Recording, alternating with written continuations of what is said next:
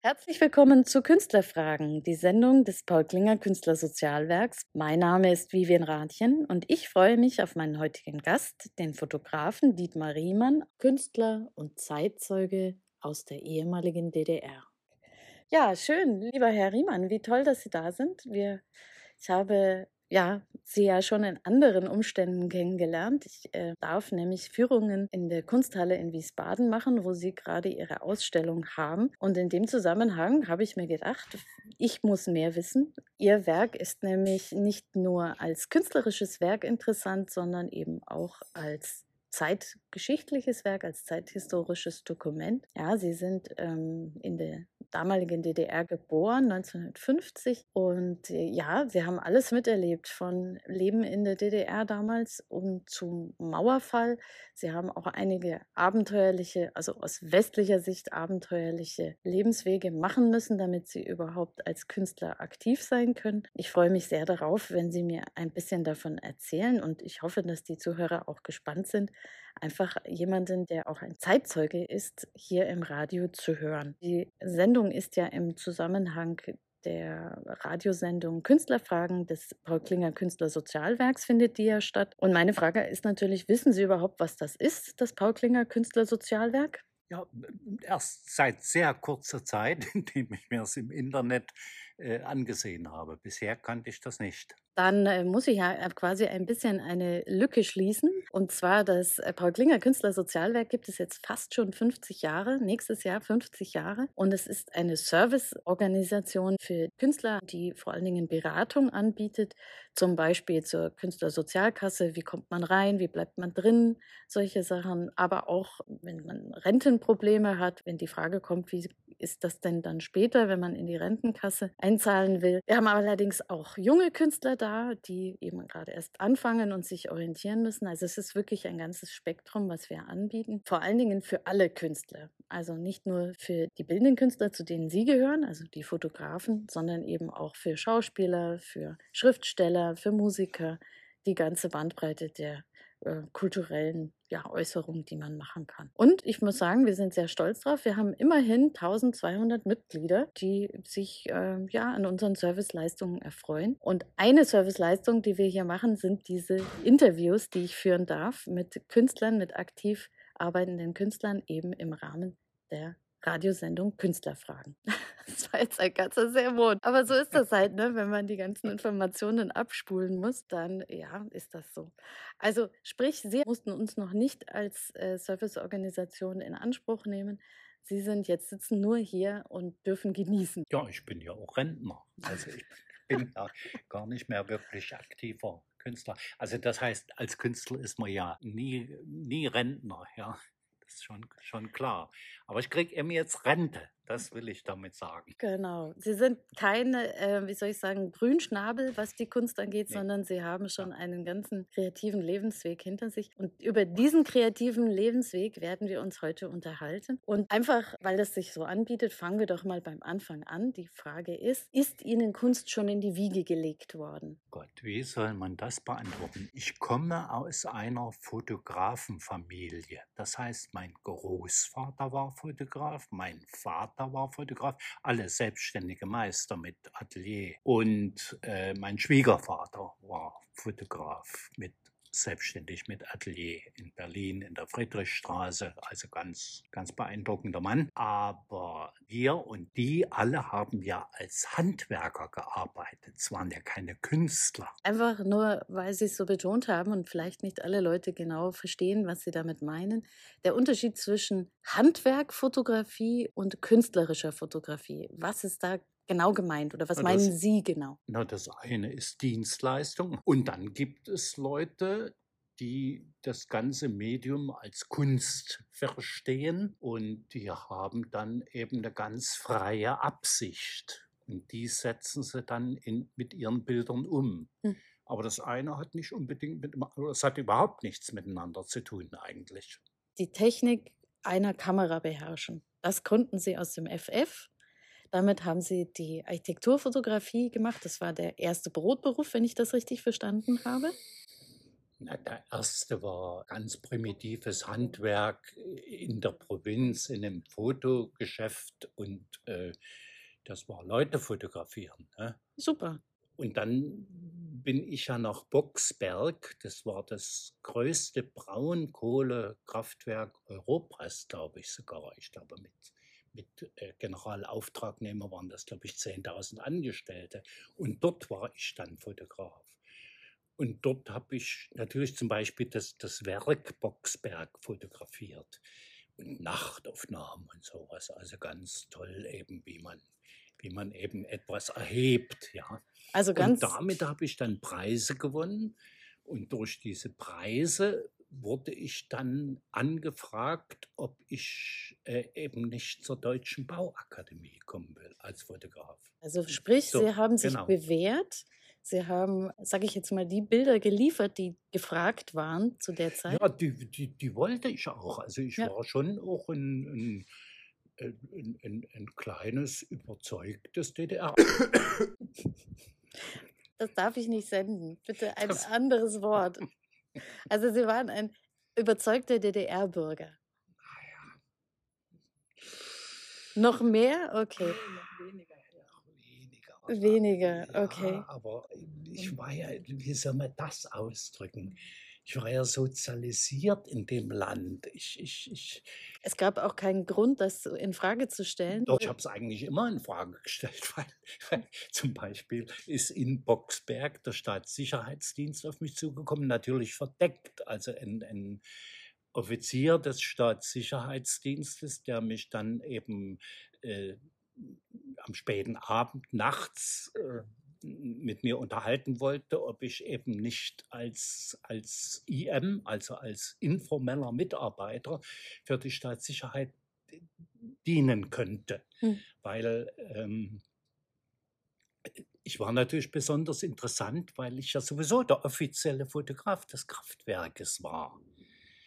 Und das wäre also gar nicht aufgefallen, wenn die mir gesagt hätten, also den hast du zu fotografieren, weil den haben wir im Auge, oder den hast du zu fotografieren oder bei der Veranstaltung da und da aufzupassen. Und das habe ich abgelehnt. Das war natürlich, äh, das ging, glaube ich, ein Jahr oder so. Die haben mich dann so unter Druck gesetzt, dass sie dann äh, sogar mit juristischen Verfahren gegen mich gekommen sind. Und, äh, und äh, ich habe mich dort selber enttarnt. Aber das Ganze ist nachzulesen in einem Buch, das heißt äh, Die Schuld der Mitläufer. Ist im Pantheon Verlag herausgegeben. Dort gibt es mehrere Geschichten, zum Beispiel von Biermann auch, den ja nur jeder kennt. Ähm, und dort ist meine Geschichte die Verweigerung meiner Staatssicherheit nachzulesen. Und als ich dann meinen Meister gemacht hatte als Fotograf, als Handwerker, ich betone es nochmal, da gestattete mir dann mein Vater, mich für ein Studium der Bildenden Kunst zu bewerben. Und daraufhin habe ich mich dann in Leipzig an der Kunsthochschule beworben, wurde natürlich erstmal abgelehnt, weil es in der DDR nur fünf Studienplätze für Fotografie gab, im, im Fernstudium. Also ich habe aber direkt auch, es gab vielleicht zehn Studenten jedes Jahr. Und beim zweiten Mal bewerben war ich dann eben dabei. Und äh, Leipzig war natürlich eine äh, relativ offene Erziehungsanstalt, hätte ich beinahe gesagt, also Hochschule, äh, wo man eigentlich sich ziemlich weit aus dem Fenster auslehnen konnte. Und äh, irgendwann habe ich dann in diesen fünf Jahren Studium, habe ich dann irgendwann begriffen, dass man eben natürlich äh, mit Fotografie sehr viel mehr machen kann, als einfach nur eine, eine Ideologie zu bedienen. Denn das war ja das, was ich in der Bauakademie gemacht hatte. Also ich habe mich immer gefragt, ob Sie vielleicht Vorbilder haben, also wer Sie so künstlerisch beeinflusst hat. Ja, also es gibt einen Fotografen, der hieß Karl Spieß. Dessen Geschäft hat mein Vater übernommen, aber denn sein ganzer Nachlass, also viele große Glasplatten, der hat ja vor allen Dingen sein, seine wichtigsten Werke, sagen wir mal, in den 20er Jahren gemacht. Und in diesem Atelier dieses Fotografen Spieß äh, bin ich ja aufgewachsen. Und dieser Fotograf, der war für mich eben schon, jetzt komme ich auf das Vorbild, äh, schon jemand, der fotografiert hat wie August Sander. Es gibt das berühmte Buch von ihm oder seine Sammlung Menschen des 20. Jahrhunderts. Und dieses Buch ist ja auch dann von den äh, Nazis vernichtet worden oder die Druckstöcke sind vernichtet worden und äh, äh, ja, und dieser Sander ist eben, den kannte ich natürlich damals noch gar nicht. Oder ich kannte ihn natürlich, als ich den, die Spießchen Negative gerettet habe. Ein Koffer voller Glasplatten. Äh, und da hat er aber für mich, wahrscheinlich ist das das erste Vorbild für mich gewesen, dieser Spieß, der eben irgendwie auch fotografiert hat wie August Sander. Also nur, um das mal ein bisschen einzuordnen, wir bewegen uns hier in dem Bereich Sachlichkeit, um genau zu sein, neue, neue Sachlichkeit. Sachlichkeit. Ja, es ist äh, Menschenfotografie und zwar realistische Menschenfotografie. Ja. Und diesem Zweig bleiben Sie auch, was Ihre Kunst angeht, treu. Also Sie sind jetzt kein, sage ich jetzt mal, verfremder und, und, und sage ich mal, abstrakter Fotograf, sondern Ihre Themen sind Menschen, Menschen in ihrem sozialen Umfeld zu zeigen und das soziale Umfeld selber zu zeigen. Da sind wir dann wieder bei der Architektur, die sie auch nicht verfremden, sondern eigentlich in Szene setzen, wenn man das so sagt. Ja? Stimmen Sie mir zu? Ganz einfach, ja. Hurra, gut zusammengefasst. reden, reden wir mal über Ihre Diplomarbeit, weil Ja. die ist auch was ganz Besonderes.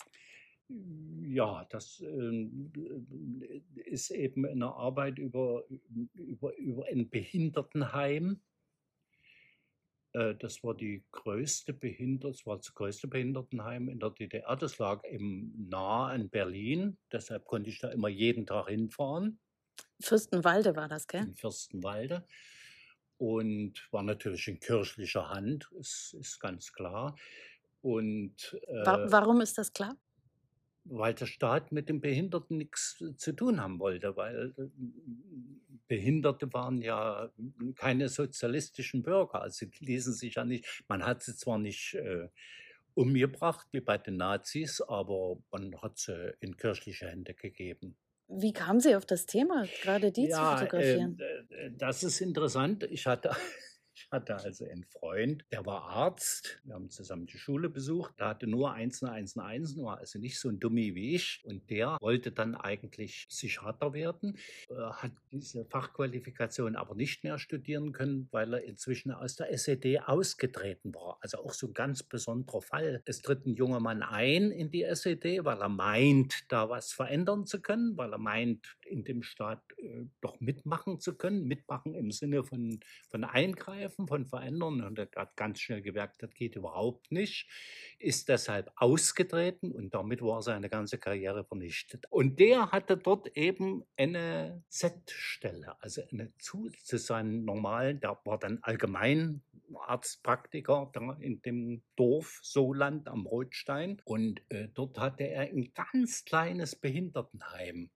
Und da er mir immer alles ganz stolz gezeigt hat, was er so macht, hat er mich auch in dieses Behindertenheim geführt.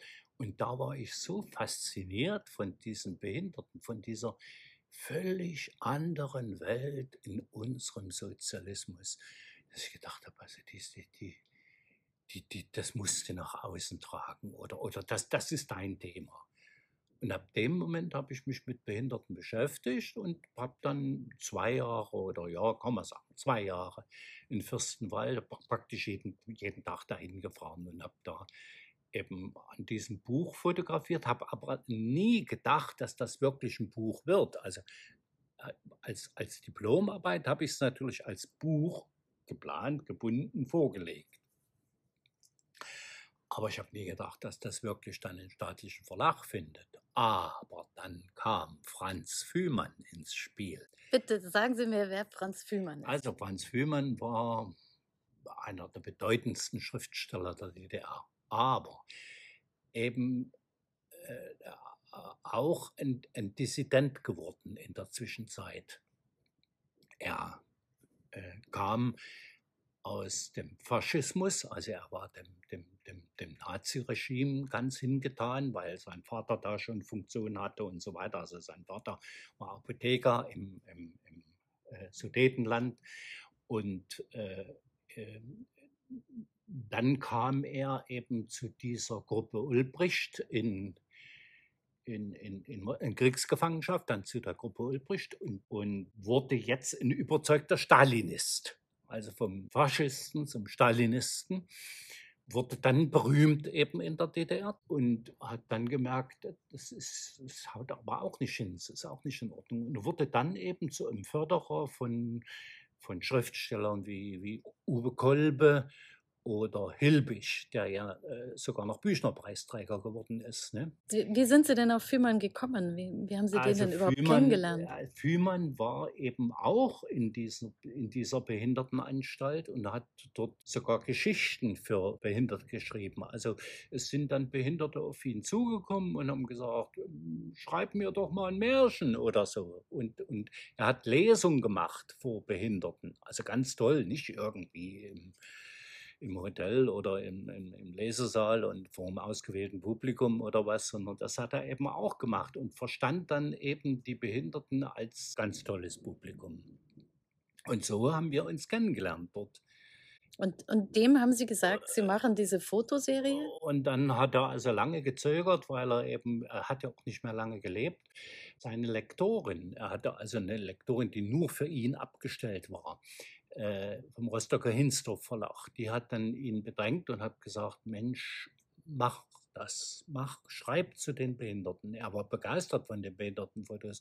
Und dann hat er das eben gemacht und äh, dann gab es riesige Auseinandersetzungen, weil man das Buch eigentlich in Rostock nicht machen wollte, weil der Produktionsdirektor gesagt hatte, äh, ich mache da kein Buch über Bekloppte, wörtlich. Und dann hat Fühlmann gesagt, gut, dann mache ich aber im Westen das und das, wenn euch das nicht recht ist. Also er hatte eben auch Druckmittel, das durchzusetzen. Und dadurch ist das in der DDR erschienen und gilt heute als eines der bedeutendsten Fotobücher überhaupt in der DDR. Also ist das sogar in Amerika jetzt erschienen und äh, an verschiedenen Universitäten wird es dort äh, behandelt. Ja, also so ist das gekommen mit Franz Wiemann. Wie ging es weiter mit dem Buch? Also Führmann schrieb den Text, Sie hatten ja. die Fotos und wann ist es dann veröffentlicht worden? Nach seinem Tod, kurz nach seinem Tod, 1900, äh, war das 4, 5, 5, 5, 85. Nee, 5, oh nee 85. Mhm. Ich glaube, ich, ich glaube, spät 85. Steht ja im Impressum. Alles klar. Und haben Sie die Bilder dann auch mal gezeigt oder waren die nur im Aha, Foto das zu ist sehen? das nächste interessant. Also ich habe diese Bilder in, in vielen Kirchen, in, in allen bedeutenden großen Kirchen der DDR gezeigt. Das war kein Problem. Dann gab es eine Ausstellung in Berlin in diesem größten staatlichen äh, Kunsthaus in Berlin heißt heute Brotfabrik. Die hatten eine Bühne, die hatten ein Theater, die hatten eine Galerie, aber mit x Räumen, also richtig große Galerie. Mhm. Und eine festangestellte Galeristin, also müssen sich das richtig toll wie im, im Westen vorstellen. Das ist auch ja das Einzige, was da überlebt hat, wie, wie, wie Bethanien in Westberlin. Und die hatten diese Bilder eben ausgestellt diese Galeristin. Und da ist eine Parteidelegation durch und hat gesagt, es wird alles abgehangen. Das Behinderte werden hier nicht ausgestellt. Oder das weiß ich nicht wirklich. Ich war ja nicht dabei. Und die Galeristin hat sich geweigert, das abzuhängen. Die hat dann selber einen Ausreiseantrag gestellt, ist selber nach dem Westen gegangen und meine Bilder verschwanden. Ja, und damit hatte ich praktisch Ausstellungsverbot in der DDR. Wie kommt das, dass man mit einer Ausstellung schon Ausstellungsverbot bekommt? Keine Ahnung, müssen sie eigentlich Staatssicherheitsdienst fragen. Eig eigentlich nicht, nicht müsste mich. man doch erstmal eine Verwarnung kriegen und ich meine. Ja, das ist eine Demokratie, ist das so. Aber in, in, einer, okay. in einer Diktatur. Das wurde ja auch nicht als Ausstellungsverbot oder so hingestellt. Es wurde ja alles unter der Hand äh, oder hinterm Rücken gemacht. Ja. Also es gab kein offizielles, Nein, hier ist der nein. Brief, Sie haben Nein, nein, Ausstellungsverbot. nein, nein, natürlich nicht. Hm. Guck, sehr merkwürdig. Und, und war das der Diktaturen Auslöser? sind immer merkwürdig. Gott sei Dank, daran kann man sie erkennen, gell? Ja. War das dann auch der Moment, wo Sie gesagt haben, nö, also hier kann ich nicht bleiben? Ja, kann man, kann man so sagen. Ja. Ich hatte ja auch eine Frau und eine kleine Tochter und ich wollte ja nicht erschossen werden an der Grenze irgendwie. Also es ging ja gar nicht anders. Es ist ja nicht einfach ein Ausreiseantrag. Es ist der Antrag auf Entlassung aus der Staatsbürgerschaft der DDR. Mhm. Und damit waren sie staatsfein. Und dieser Prozess hat sich dann äh, fast vier Jahre hingezogen, bis man uns hat endlich gehen lassen. Unter Verlust des gesamten Vermögens. Ja, alles Hab und Gut sozusagen. Bitte reden wir nochmal darüber, weil Ihre Kunst ändert sich in dem Augenblick, wo Sie sich entschlossen haben, ich will raus, wir stellen den Antrag. Da fangen Sie Serien an. Also insgesamt sind Sie ein Serienfotograf. Ja, Eigentlich ich bin kein Einzelbildfotograf. Ja. Genau, sondern es ist immer, sie umkreisen ein Thema, sie suchen sich Themen, sie umkreisen ein Thema und dann kommen auch ziemlich große Serien dabei raus, also sehr umfangreiche Serien raus. Ähm, da fangen sie mit den Serien an. Ähm, Wände, Mauern, Zäune und andere Begrenzungen. Das sind Bilder für das Tagebuch. Bisher hatte ich ja zwei Bücher in der DDR machen können, wo ich mir einen Schriftsteller gesucht habe oder äh, äh, gefunden habe oder er mich gefunden hat. Also will man es nicht so, dass ich mir jetzt einfach suchen konnte. Also gut. Ja, und das war, meine Absicht war ja eigentlich, weil ich glaubte, die DDR wird ewig existieren. Ich werde das nicht erleben, dass die äh, vom Winde verweht wird. Ähm, äh, ich wollte ja dieses Tagebuch und diese Fotos kombiniert am besten äh, veröffentlichen im Westen, um den westdeutschen Bürger zu zeigen, was man eigentlich mit uns DDR-Bürgern macht. Und ab dem Moment, äh, natürlich schon, schon eher, das sind ja fließende Übergänge, ähm, habe ich dann Sachen gesehen, die, die diesen Staat wirklich, die diesen Staat wirklich vorgeführt haben. Also die Schaufenster, die ich fotografiert habe, äh, die, die sind ja eigentlich absurd. Die Wände, die, die Sprüche, äh, die man überall sehen konnte, mit Optimismus gehen wir in die Zukunft äh, und dann aber einem schäbigen Haus, in einem schäbigen Kasten zum Beispiel. Ne? Äh, das war ja alles völlig absurd, aber es hat keiner mehr gesehen. Also jeder, der in der DDR sozialisiert wurde, erzogen wurde, groß geworden ist, der hat es nicht mehr gesehen. Für den war das selbstverständlich. Aber ich dann mit meinem Ausreiseantrag, der nicht mehr hier leben wollte in der DDR, ich habe mich dann eben, ich habe das dann besonders gesehen und habe mich voll darauf kapriziert. Mhm. Verstehe ich. Ähm, die zweite Serie, die da in der Zeit auch, ich glaube sogar parallel passierte, waren die Schaufenster. Oder war das nicht ja, parallel? Ja, ja, war das parallel. war da, Es gibt eben verschiedene Serien, die ich zu Mhm. dem Tagebuch gemacht habe.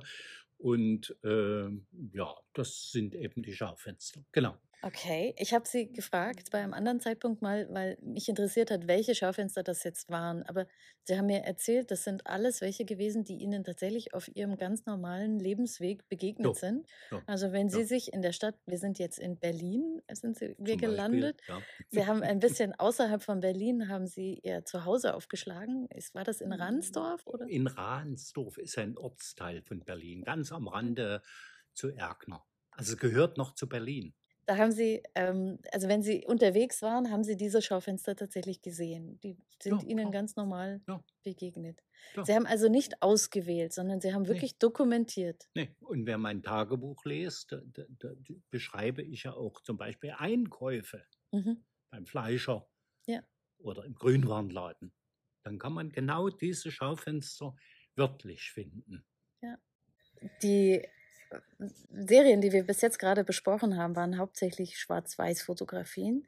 Und jetzt bei den neuen Serien, also bei denen, die Sie angefangen haben, als sie ihren Ausreise, einen Entbürgerungsantrag gestellt haben, die, da taucht auf einmal die Farbe auf, vor allen Dingen bei den Schaufenstern. Und ich habe das Gefühl, dass das nicht, also auch eine künstlerische Entscheidung ist, dass sie in diese Serie bunt wichtig war. Ja, Können weil, wir, weil das eben eine bestimmte Buntheit war. Das war eben genau, nicht bunt, sondern es war DDR-bunt. Also das heißt, es war ein roter Spruch, der den Sozialismus würdigt, ähm, in einem ansonsten grauen Schaufenster. Und das hat natürlich eine besondere farbige äh, Aussage. Also das musste man eigentlich farbig fotografieren. Und übrigens habe ich auch nicht ansonsten äh, immer in Schwarz-Weiß fotografiert, weil das besonders künstlerisch wichtig war, sondern weil es eben nur Schwarz-Weiß-Filme gab und man damit eben gearbeitet hat oder auch selbstständig damit arbeiten konnte. Aber es ist natürlich auch alles komplizierter, weil bestimmte Dinge würde ich heute, heute, heute auch schwarz-weiß machen. Zum Beispiel die Behinderten würde ich niemals in Farbe fotografieren. also soweit ich das verstanden habe, gab es äh, gar nicht so viel gute Farbfilme ähm, in der DDR. Gar nicht. Es gab nur diesen einen und der hieß NC19, der hatte nur 19 DIN. Mhm. Das ist sozusagen nichts. Ja. Das, heute können Sie mit einer Digitalkamera 1600 ASA oder was einstellen, auch noch mehr. Und äh, wir können überall fotografieren. also sprich, dieses NC19 bezieht sich darauf, wie lichtempfindlich der Genau, Film ist. Ja? genau. Und er Auf braucht 19 DIN. Er braucht wahnsinnig viel Licht, damit überhaupt was zu sehen ist. Aber Sie haben auch mal bunte Sachen fotografiert. Wie haben Sie das dann gemacht? Ja, mit diesen NC19. Das heißt, alle, alle Fotos, die jetzt bunt sind, sind mit dem Nicht NC19? alle. Ich habe auch manchmal hat mir Westbesuch einen, einen Film mitgebracht, einen Kleinbildfilm, den ich dann verwenden konnte. Aber auch nur dadurch, dass ich Mitglied im Verband Bildender Künstler war, konnte ich das Labor, das eine Zentrallabor in der DDR, was diese Westfilme auch entwickelte, Hm. konnte ich dort entwickeln lassen. Aber ich konnte nie Farbabzüge machen. Ich habe dann gedacht, im Westen kannst du dir aber davon farbige Abzüge machen lassen. Klar, von diesen Westfilmen ging das. Äh, aber von diesen NC19, mit dem ich hauptsächlich fotografiert habe, ging das nicht. Dann kam aber eben, dem Herrn sei Dank, die digitale Technik. Und ich konnte diese Negative scannen und konnte dann eben ähm, das Ausdrucken. ausdrucken. Mhm. Aber reden wir mal nochmal über Technik. Wir haben nämlich über das wichtigste Ding noch überhaupt nicht gesprochen. Wir haben viel über Motive gesprochen, viel über Ihre Ausbildung. Aber zum Beispiel, mit welcher Kamera Sie fotografiert haben, haben wir noch gar nicht gesprochen. Wie viele Kameras haben Sie denn besessen? Kann man das überhaupt sagen? Haben Sie überhaupt Kameras besessen? Na klar. ja, natürlich habe ich Kameras besessen. Also, ähm, die, die erste ernstzunehmende Kamera war eine Praktika.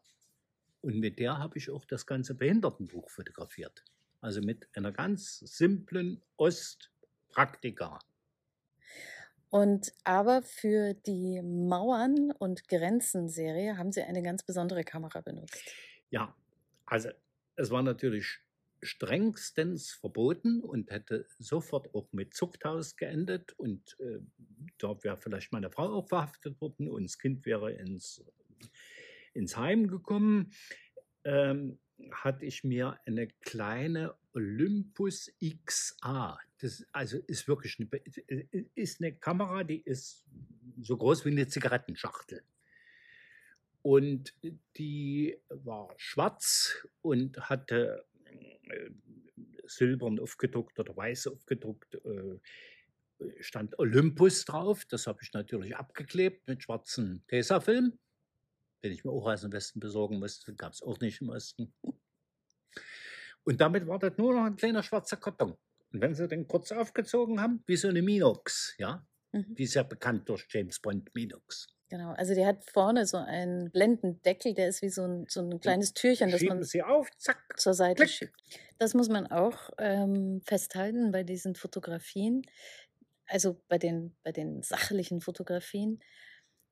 Sie sind meistens schnell passiert. Also ich glaube nicht, dass sie sich lange hingestellt haben, gewartet haben, bis das Licht richtig ist und Nee. sowas, sondern dass sie eigentlich vielleicht vorher schon mal da waren, also gerade bei den Mauerfotos. Ja, das eine Mauerfoto, was ich so für das Beste halte, ja, ähm, äh, das habe ich aus dem Hintertreppenhaus des Gebäudes des Verlages Volk und Wissen fotografiert und in, für diesen Verlag habe ich gearbeitet. Und dort konnte ich eben in dieses hintere Treppenhaus, wie, wie ein Angestellter des Verlages, und konnte dort aus dem Fenster aus auf diese Doppelmauer mit dem Todesstreifen eben fotografieren. Deshalb finde ich dieses Bild so, so, so besonders. Ja. Weil es auch einen Blickpunkt wiedergibt, den man im Westen gar nicht sehen konnte.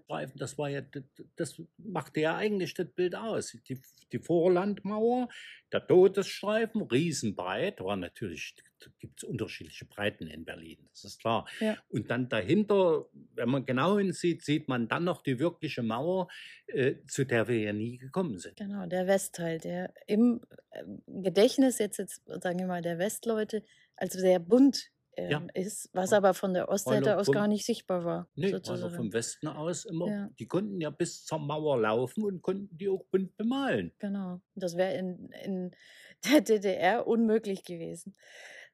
Ja, und dann äh, 89 kam dann die Entlassung aus ihrer Bürgerschaft und sie gingen in den Westen. Aus der Staatsbürgerschaft. Also nicht aus der Bürgerschaft des Ortes äh, Galmersgarten in, in, bei Rotenburg ob der Tauber oder so, ja. Also nicht die Der Staatsbürger. der Staatsbürgerschaft. Das war natürlich. Ja. Wie soll ich sagen? Ich, ich will, ich wage gar nicht zu fragen, aber war es das, was Sie sich gedacht haben? Also waren Sie erleichtert? War es wirklich ein Gefühl der Freiheit? Haben Sie, also ist es das so geworden, wie Sie sich erhofft haben? Ja. Ja? Ja. Also Freiheit über alles. Ja, ist natürlich mühsam. Klar. Also in der DDR hat man ja, äh, wurde man ja sozusagen bis zur Bahre äh, betreut, also bis zur Beerdigung betreut. Ne? Da hatte man nicht viel Spielraum. Und hier muss man natürlich um alles kämpfen, ja. Muss schauen, wo man bleibt. Muss schauen, wo man bleibt, genau. Und das ist natürlich ein mm, sehr mühsamer Prozess, ein Prozess, den wir auch nie gelernt haben. Ich glaube, dass das auch äh, deshalb immer noch viele Leute in den ehemaligen Ostblockländern oder Ost-DDR-Ländern gibt, die eben vielleicht nur im Unterbewusstsein damit auch gar nicht klarkommen. Ja, wie ging es weiter mit der Kunst? Ich meine, jetzt, jetzt waren Sie in der Oh, Freiheit. oh, oh. Jetzt konnten Sie aus der vollen schöpfen. Gott sei Dank oder auch nicht Gott sei Dank ist ja nun meine Frau auch Fotografenmeister. So haben wir dann über Umwege, wir sind also x-mal umgezogen und so weiter. Aber irgendwann haben wir dann eben ein eigenes Studio gehabt gemeinsam. Also meine Frau hat ja Passbilder gemacht und ich habe Maschinen fotografiert.